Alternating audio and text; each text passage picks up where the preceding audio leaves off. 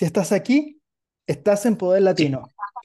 Poder Latino es un espacio para amplificar historias de personas como tú o como yo, haciendo cosas realmente interesantes.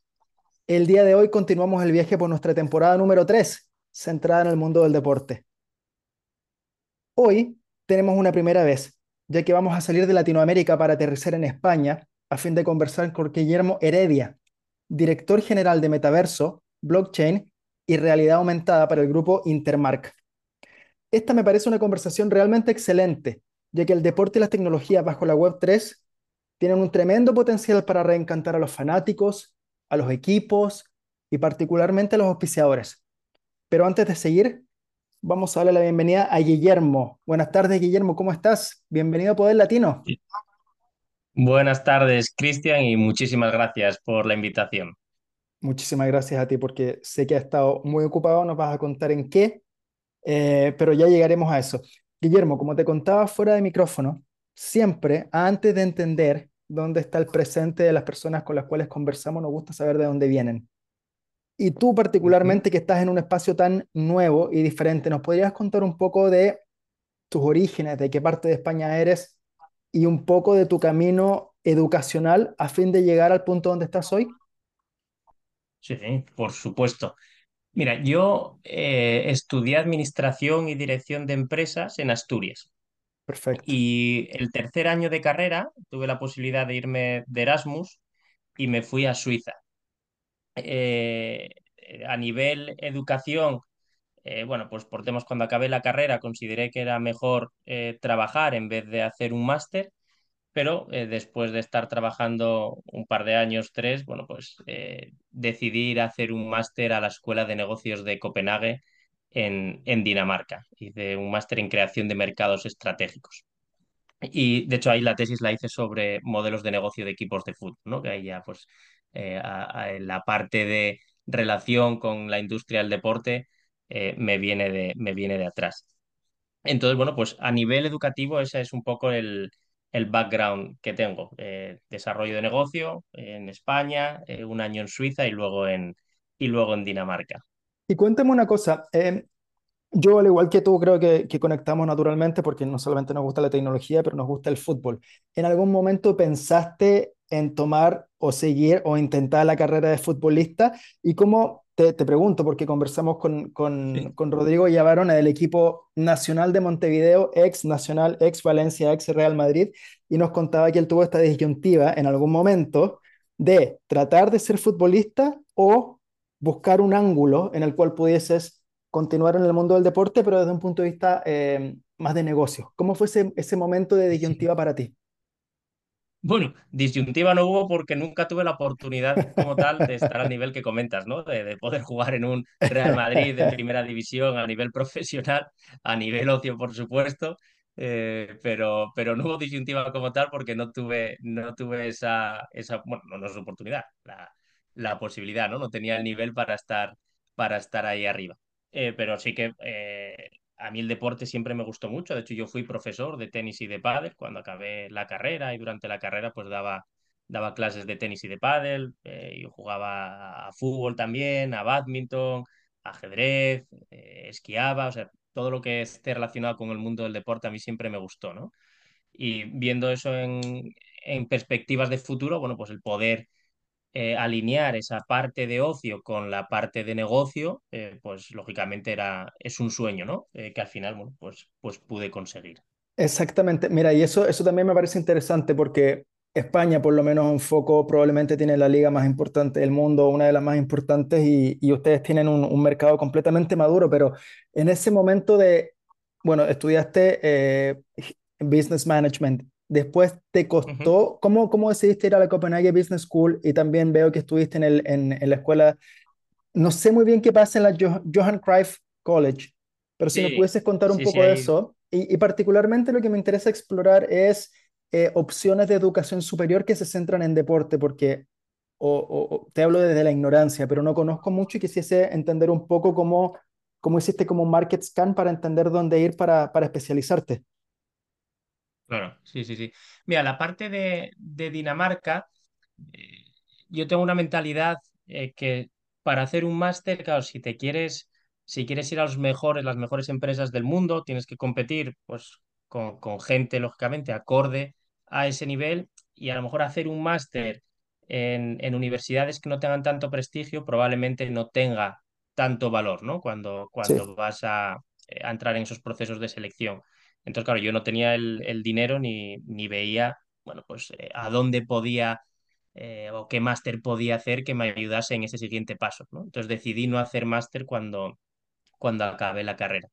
Eh, luego, pues por circunstancias de la vida, como te comentaba, bueno, pues eh, tuve la posibilidad de ir a la Escuela de Negocios de, de Copenhague en Dinamarca y, bueno, pues eso me abrió eh, unos conocimientos, una, una forma de pensar muy distinta de, de la que tenía hasta ese momento, ¿no? Eh, de hecho, si, si tuviese que marcar un momento que realmente me, me cambió, no sería el máster, sino que sería ese año en Suiza. Claro, tú al final estás acostumbrado a la educación que recibes en, en tu país, cada uno la que recibe en su país, yo en España, otra persona en, en Ecuador, en Bolivia, donde, donde sea.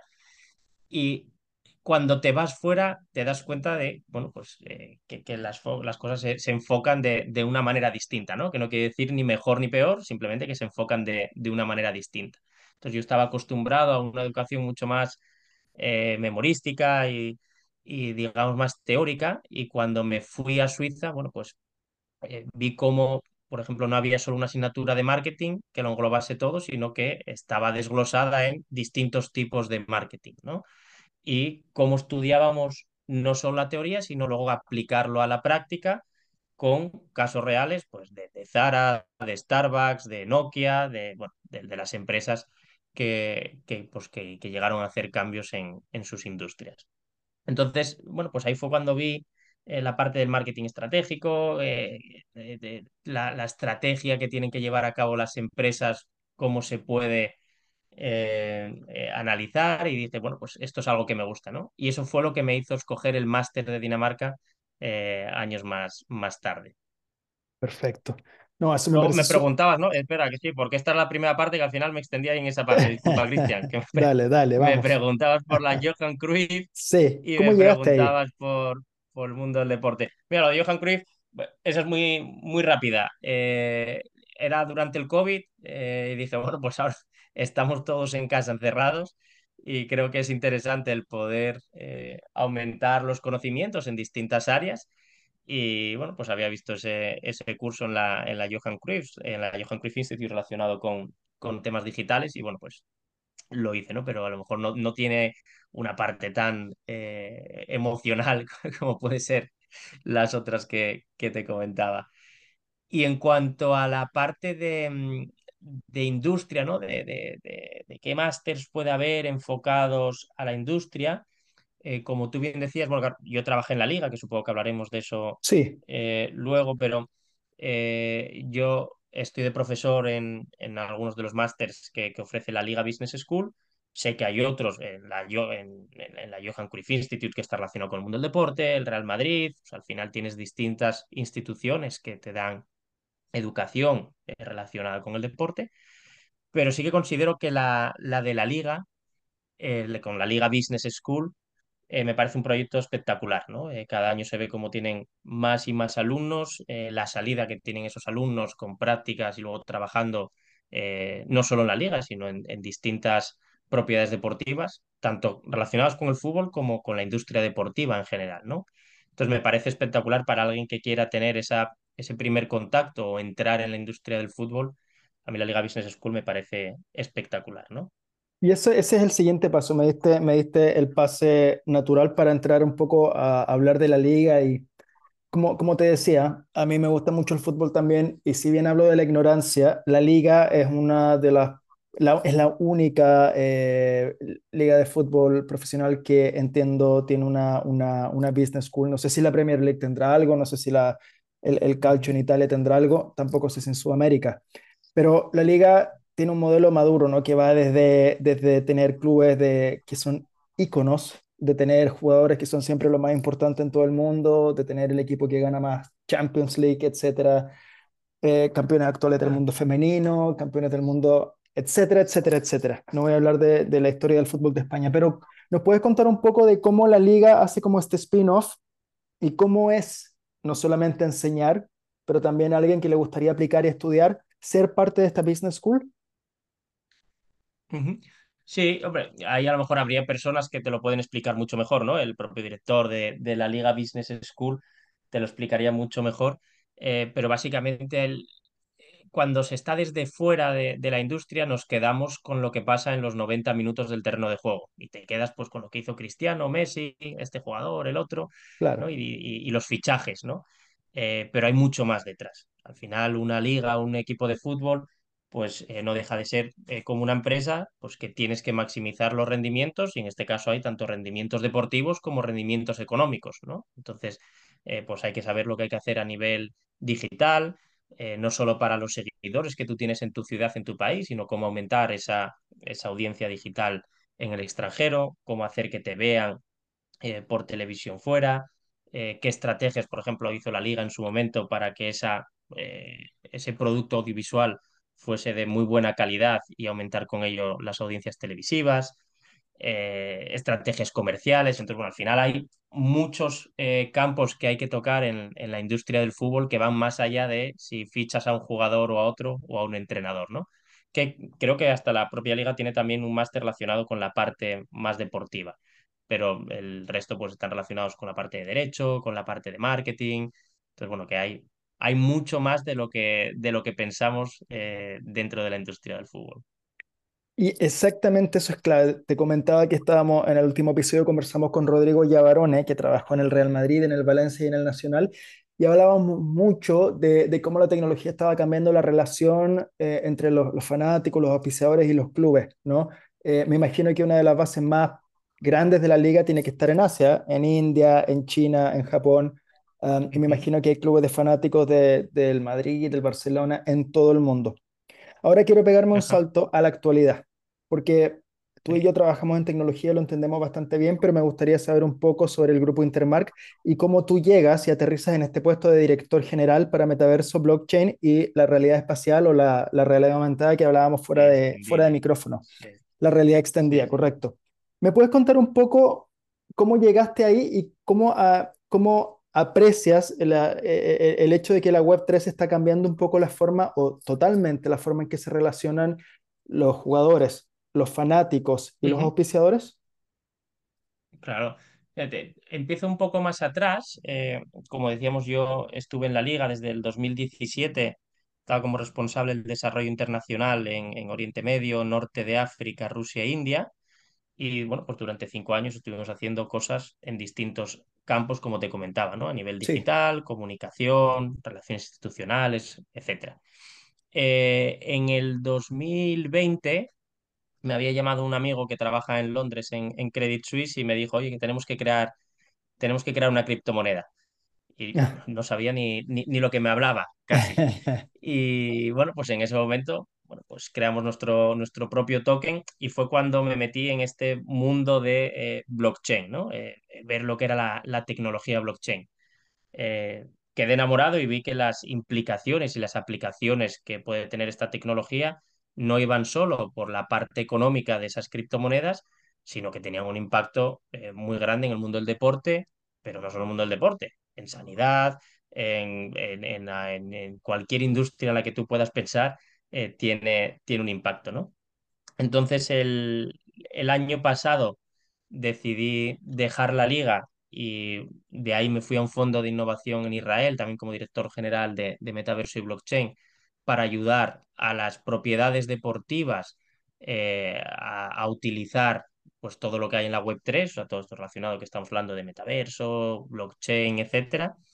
Y después de estar unos meses con ellos, en función de lo que te, o en base a lo que te acabo de comentar, de que tiene aplicaciones en muchos sectores, vi que se quedaba corto, ¿no? O sea, al final el, el poder ayudar a la industria del deporte es un, es un sueño y al final es lo que más repercusión puede incluso llegar a tener eh, a nivel eh, prensa, ¿no? Digamos, cuando haces un proyecto, pero esto tiene aplicaciones en el mundo del arte y en, en el mundo de, de la parte de alimentación y me apetecía poder hacer proyectos en todos los sectores y no solo en la industria del, del deporte, ¿no? Y entonces así como eh, entré en contacto en su momento con, con el presidente del, del grupo Intermark y decidimos pues eh, eh, trabajar juntos para ver cómo las distintas empresas de distintos sectores pueden utilizar estas nuevas tecnologías que tenemos a disposición para mejorar pues lo que estén haciendo, bien maximizar los ingresos, bien mejorar la relación que tienen con sus fans si es el mundo del deporte, con sus clientes si estás en otro sector, usuarios, etcétera,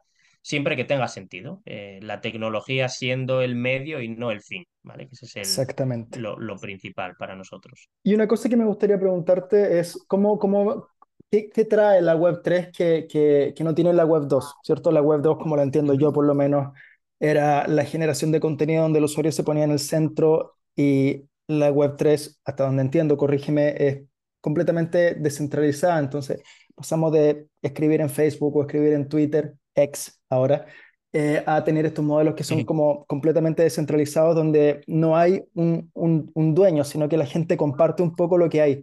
¿Cómo tú aprecias ese cambio eh, desde la, la, web anterior a la actual? Sí, por un lado, como comentas, ¿no? La descentralización, pero para mí lo, lo, lo principal es esa parte de poder ser propietarios de activos digitales, cosa que hasta ahora no se podía determinar quién era el creador ni quién era el propietario en un momento determinado de una foto, de un vídeo, de información.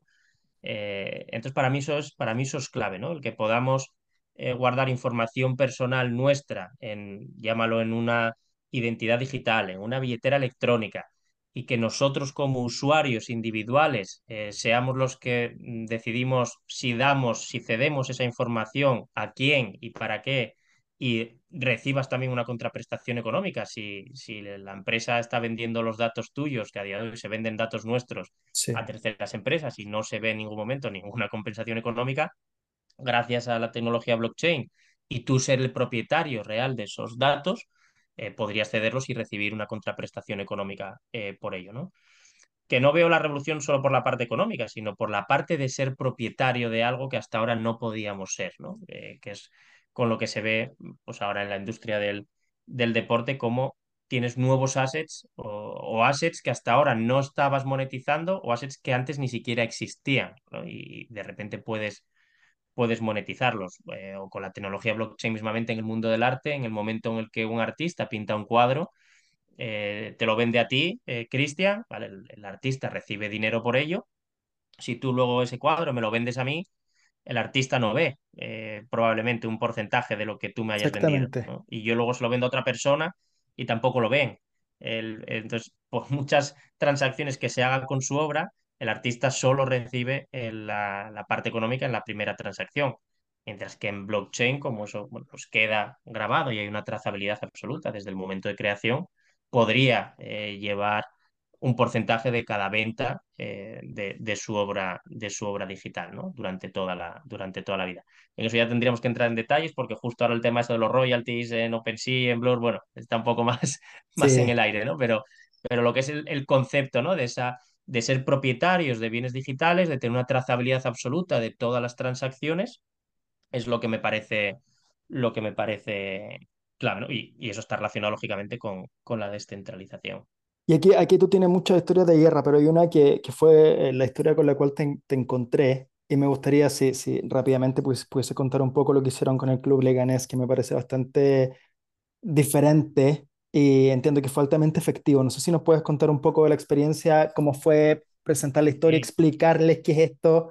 Y es un club pequeño en comparación a los grandes equipos de España, pero, pero cuéntanos un poco cómo fue la recepción y los resultados y, y cómo ves que esto se puede extender a, otro, a otros terrenos.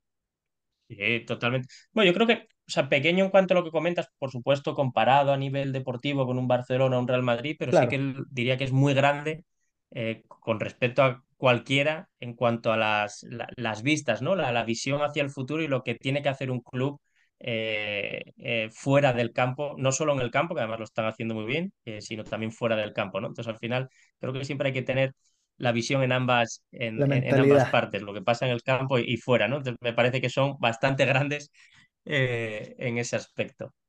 El, el proyecto es, el, porque la idea no voy a decir que es, que es mía, ¿no? Eh, Yo en, en su momento es mía hasta cierto punto, me explico. En su momento el Open de Australia sacó un proyecto Ajá, que dividió la pista de tenis de su competición pues, en 6.776 parcelas, ¿no? Todas del mismo tamaño.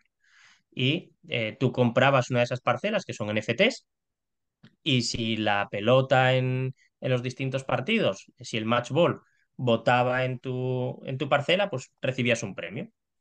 Entonces a mí esa idea me pareció increíble, de hecho yo compré uno de esos NFTs en su momento, pero lo que era la ejecución me parecía que no, no estaba bien hecha, estaba muy enfocada a la tecnología. Eh, tú tenías que tener una wallet, tenías que tener una criptomoneda específica, tenías que hacerlo en un momento específico, el minteo del NFT. Claro, estamos hablando de que ¿cuánta gente le gusta el tenis? Estás hablando de millones de personas, o cuánta Claro, gente sigue el Open de Australia, pero de todos esos, ¿cuántos realmente eh, tienen una wallet, eh, saben funcionar en todo este espacio, saben comprar NFT? Es un porcentaje muy pequeño, ¿no? Entonces creo que lo que era la idea por detrás estaba bien, lo que es la ejecución, desde mi humilde punto de vista, no era la correcta, ¿no? Entonces, bueno, pues al final en, la, en el espacio eh, Web3 conozco distintas empresas que, digo, pues si, si uno lo que hace esta empresa con esta otra, con esta otra, podemos hacer que el usuario final eh, tenga una relación con el club donde está comprando cualquier producto como está comprando a día de hoy por el e-commerce. O sea, que, que, que, la relación no cambia absolutamente nada. Ni tienes que crearte una wallet, ni tener criptomonedas, ni ningún conocimiento de Web3, ¿no? Entonces, en el caso del Leganés, lo que hicimos fue dividir el estadio de Butarque en el césped en 10.000 parcelas, todas del, del mismo tamaño, en la liga, eh, pues tenemos la capacidad de saber dónde está el balón en cada momento e identificamos ciertas acciones de que ocurren durante un partido. Un gol, una asistencia, el primer caño del partido, la primera tarjeta amarilla. identificamos distintas acciones y entonces, por lo mismo, si se chuta eh, desde tu parcela y se marca gol, bueno, pues la persona que tenga esa parcela recibe un, eh, un abono gratis para la temporada siguiente. Qué De hecho, interesante. eh, es, este último fin de semana ganaron 6-0 en casa y no sé yo si a lo mejor el proyecto se, se acaba, ¿no? Porque al final van a estar regalando, regalando muchos abonos. Ojalá que sea siempre por, por marcar goles y, y ganar partidos. Eh, si se da una asistencia desde tu parcela, pues recibes una camiseta firmada por el jugador que dio la asistencia, ¿no? Eh, y, con las otras acciones, pues puedes tener experiencias VIP, ¿no? Pues ver, ver un partido desde un palco, ver el calentamiento desde abajo, desde el césped, bueno, distintas, distintas experiencias que el propio club va dando a lo largo de la, a lo largo de la temporada. Y la verdad que fue un éxito, eh, Cristian, porque en las, en las, eh, la temporada pasada no había sido muy buena a nivel deportivo del club. Y bueno, pues en las 12 primeras horas eh, de la campaña de abonos, porque esto se relacionó al 100% con la campaña de abonos, en las 12 primeras horas consiguieron el doble de renovaciones que el año anterior en las primeras 24, ¿no? Entonces, bueno, claro, consiguieron el doble de resultados en la mitad de tiempo. Y vimos como el 90% de esa gente que, que, que recibió su abono, eh, esto era muy sencillo, tú recibes tu abono, el club te daba un código y tú ibas a una página web donde tienes el campo dividido y escoges tu parcelita. Perfecto. Pues vimos que el 90% de esos socios fueron y escogieron la parcela. Estás hablando de que en un proyecto de ciento Web3, muchísimo. el 90%, claro, el primer día, ¿no? Entonces, proyectos de Web3, de, de NFTs, eh, que el 90% tenga un NFT cuando nunca se... O sea, para empezar, en ningún momento dijimos la palabra NFT, no hablamos de la tecnología blockchain, como decimos y como hablábamos al principio, tiene que estar por detrás para darle más valor al proyecto, pero no tiene que ser una barrera. Entonces claro. no, no, no hay necesidad de, de, de, meter las partes, digamos, menos, menos buenas de la tecnología. Y, y vimos como el 90% de gente que no tenía NFTs ni conocimiento de Web3, pues, pues ahora tiene su primer NFT, un NFT del club y que encima tiene una utilidad. No solo que tú tengas en, en tu móvil una foto de un balón con un diseño y demás, sino que, bueno, pues eh, te puedes tener tu, tu abono para la, para la temporada siguiente, por ejemplo. Guillermo, y cuéntame una cosa, ¿cómo fue presentar la idea? Porque me imagino llegar frente, no sé, la no sé ah, con quién habrás hablado, con la persona de marketing, de venta, Mm. pero fue difícil. eh, ¿cómo, cómo- me, me decías tú que el Leganés tiene visión? ¿Cómo, cómo fue que se dio el eso es, encuentro entre ustedes y ellos? ¿Y cómo, cómo sí, hiciste es, la- la- el posicionamiento? eso es lo que te comento, que creo que son un club muy grande, en realidad. Eh, ahí hablamos, en, en un primer momento estuve hablando con el, con el vicepresidente y el presidente del, del club y de, de- del fondo, bueno, de, los propietarios del, del club, ¿no? Que, que son Blue Crow. Y, mm, eh, bueno, pues estuvimos, tuvimos una charla eh, sobre lo que está haciendo la industria del deporte en- con distintos proyectos relacionados pues, con todo, con todo este mundo web tres Uno de los proyectos que, que le presenté fue, fue este y, y lo vieron muy claro desde el principio, ¿no? Entonces, Creo que es interesante como un club, como dices, que a priori puede ser más pequeño a nivel resultados, que ahora mismo está en segunda división, pues sea el primero en, en llevar a cabo este, este proyecto con muy buenos resultados. De hecho, bueno, pues el, el, el, el propio El Larguero, ¿no? Un programa de radio muy conocido en España a nivel deportivo, el mismo día en que se inició la campaña de abonados, llamó al club para hacer una entrevista en directo para que lo explicasen. El Marca, que es el periódico más leído en España, que es deportivo, pero creo que es el periódico con más lectores a nivel nacional, eh, hizo una publicación en, en, la página entera explicando el, el proyecto también. Entonces, bueno, pues te da a entender esa grandeza que tiene este club con, con los propietarios y los propios trabajadores que lo entendieron desde un inicio y ponen todas las facilidades para que el proyecto pueda funcionar sin ningún problema. Hay un, hay un punto que tocaste que me parece excelente, que muchas veces eh, la gente comete el error de ocupar muchos términos técnicos y marear, ¿no? Eh, Es una de mis teorías de que quizás porque las criptomonedas no han tenido una penetración mayor, porque incluso a mí me cuesta explicarle a mi mamá cómo funciona y cómo es. Ahora, ustedes lo hicieron completamente diferente y pusieron el beneficio en el fondo y la tecnología, como bien decías tú, era, estaba oculta, estaba por abajo, pero lo que iba a pasar y lo que la gente iba a hacer no tenía ninguna relación con, con, con la Web3, que me parece una jugada realmente magistral. Ahora, después de este claro. gol de media cancha, ¿qué viene? Estábamos hablando fuera de micrófono de la realidad extendida, del metaverso. Sí, bueno, ¿Qué, qué- qué piensas tú que, que va a evolucionar esto y el deporte?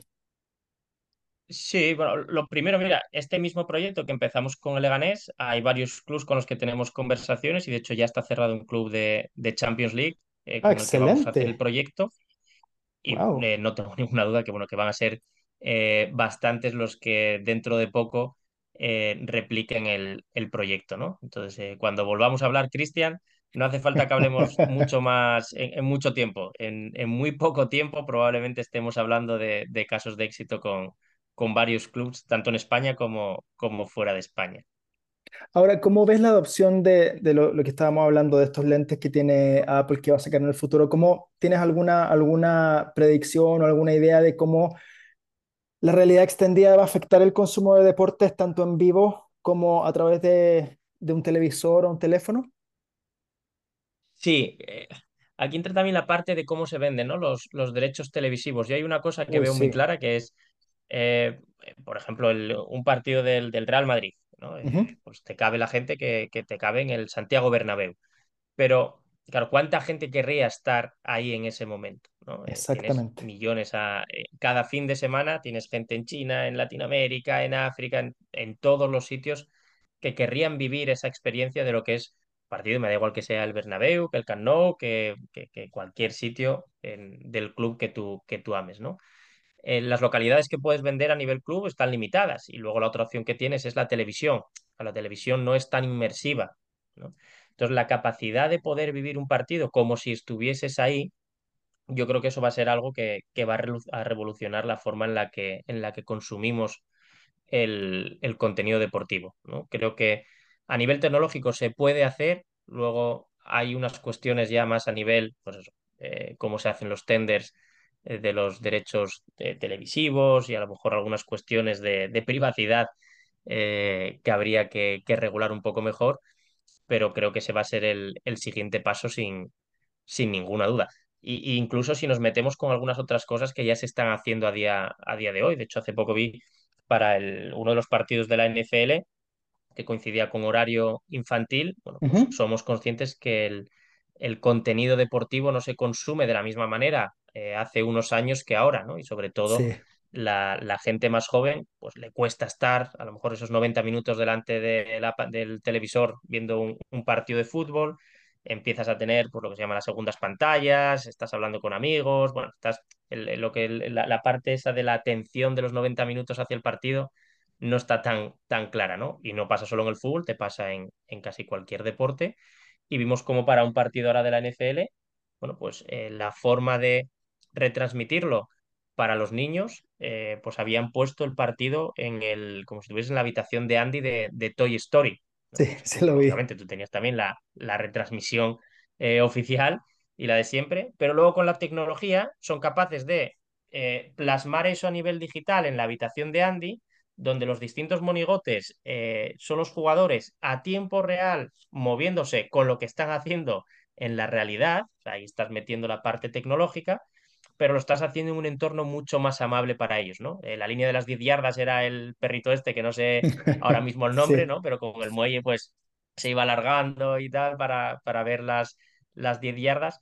Entonces, para mí la tecnología está aquí para, para ayudar, no, no, cabe, no cabe ninguna duda. Y mira, ya vamos cerrando yo. Espero que el tiempo se te haya pasado rápido porque quiere decir que la conversación ha estado entretenida. A mí se me ha pasado rápido y quería, quería cerrar un poco, antes de entrar a la parte final, con, con esta reflexión que también, que también he sacado en la medida que hablo con ustedes que, que se mueven en el mundo del deporte, que eh, me parece muy interesante como los 90 minutos son una anécdota dentro de la semana, pero la relación de las marcas y los fanáticos con el deporte ya se expande, eh, es como always on, siempre, siempre hay alguna forma de interactuar con las marcas y con tu club favorito a través del teléfono, a través de una pantalla, a través de diferentes experiencias. O sea, el partido, como te decía, es, una, un- es como el pináculo de la semana, pero, pero ahora, ahora seguimos a los futbolistas por internet y consumimos el deporte de manera completamente diferente. Guillermo, entramos en la parte final y te quería hacer preguntas que, eh, con respuestas relativamente rápidas en, en, en virtud del tiempo. Tú has hecho clases, vamos, tú has hecho clases y hay una cosa que me gustaría saber. ¿Qué habilidad piensas que es importante para alguien joven que te está escuchando que no se enseña tanto en la escuela de negocios como en la universidad? ¿Hay alguna habilidad profesional dura o blanda que a ti te parezca importante Sí. y que no se menciona mucho? Sí, mira, hay una cosa que a mí me parece importantísima, que es la capacidad de, de transmitir, la capacidad de comunicar, ¿no? El, eh, creo que hay pocos trabajos donde tengas que presentar en público, bueno, en público o delante de la clase un trabajo y que cuando se hace no se le da la importancia suficiente. Entonces, esa parte de, de hablar en público, de, de- de saber transmitir unos conocimientos, eh, unos conceptos, creo que me parece que no se le da la suficiente importancia y que eh, debería dársele, dársele más, por supuesto. Y que en algunos, lógicamente, en algunos másters eh, sí que, sí que lo tenemos. Perfecto. Y la última que te pregunto, ¿qué logro te da más orgullo en tu carrera profesional hasta el momento? Eh, Difícil, ¿no? Pero me gusta, me gustan estas preguntas difíciles. Quizás hay varios, Buena, pero ¿cuál? ¿Cuál? buena, ¿Tienes alguno regalón? Bueno, a ver, lógicamente el momento en el que, en el que la liga me comunicó que, que, pues, bueno, pues que iba a ser parte de, de la liga, pues fue un momento eh, precioso, lógicamente, en su, en su momento cuando me lo, cuando me lo comentaron. Y así como proyecto, bueno, pues este último que hicimos con el, con el Leganés, la verdad que le tengo especial cariño. Bueno, ojalá que el Leganés no se te ponga celoso cuando ya venga el equipo de la Champions y después empiecen a venir más equipos, pero ellos fueron los primeros. Eso le vamos a decir Ellos fueron los primeros, efectivamente. Ellos fueron los primeros, sí, el Leganés. Oye, Guillermo, te quería dar las gracias por el tiempo, por la generosidad. Eh, me consta que eres muy apasionado por el trabajo y por lo que haces. Tuvimos llamadas fuera, tuvimos ahora, sin ir más lejos, de estar en España. Y te quería dar las gracias por el tiempo. Se me pasó el tiempo volando. Y te quería preguntar si la gente que está escuchando quisiese seguir la conversación contigo offline, si te quieren preguntar algo. Si Colo Colo, que es mi equipo favorito, quisiese hacer algo con la Web3 y el blockchain, ¿cómo te ubican? Sí, bueno, pues en, en LinkedIn, eh, Guillermo Heredia, me pueden contactar por ahí eh, sin, sin ningún problema. Y tengo que decir que también que se me pasó volando, de hecho, habría muchas más cosas que me, que me encantaría poder seguir tratándolas y, y ojalá el podcast eh, fuese de, de dos horas, ¿no? Eh, para poder, para poder tratarlo todo, sobre todo para tratar todo lo que hay alrededor de Web3 en el mundo del deporte, que deberíamos de estar más tiempo. Tendríamos que hacer otro, Cristian, Mira, ¿eh? para eso te hablar iba a decir. específicamente de, de eso. Eso te iba a decir, hagamos, hagamos otro. A mí me encantaría porque es un área que me interesa bastante y justo cuando estaba haciendo un poco el research me ponía a pensar lo que estaba pasando en la NBA, me, me- me estaba poniendo a ver lo que, lo que hacía Magic Leap. Hay un montón de empresas que están haciendo Sí, cosas interesantes y me gustaría cobrarte la palabra y tener un segundo tiempo.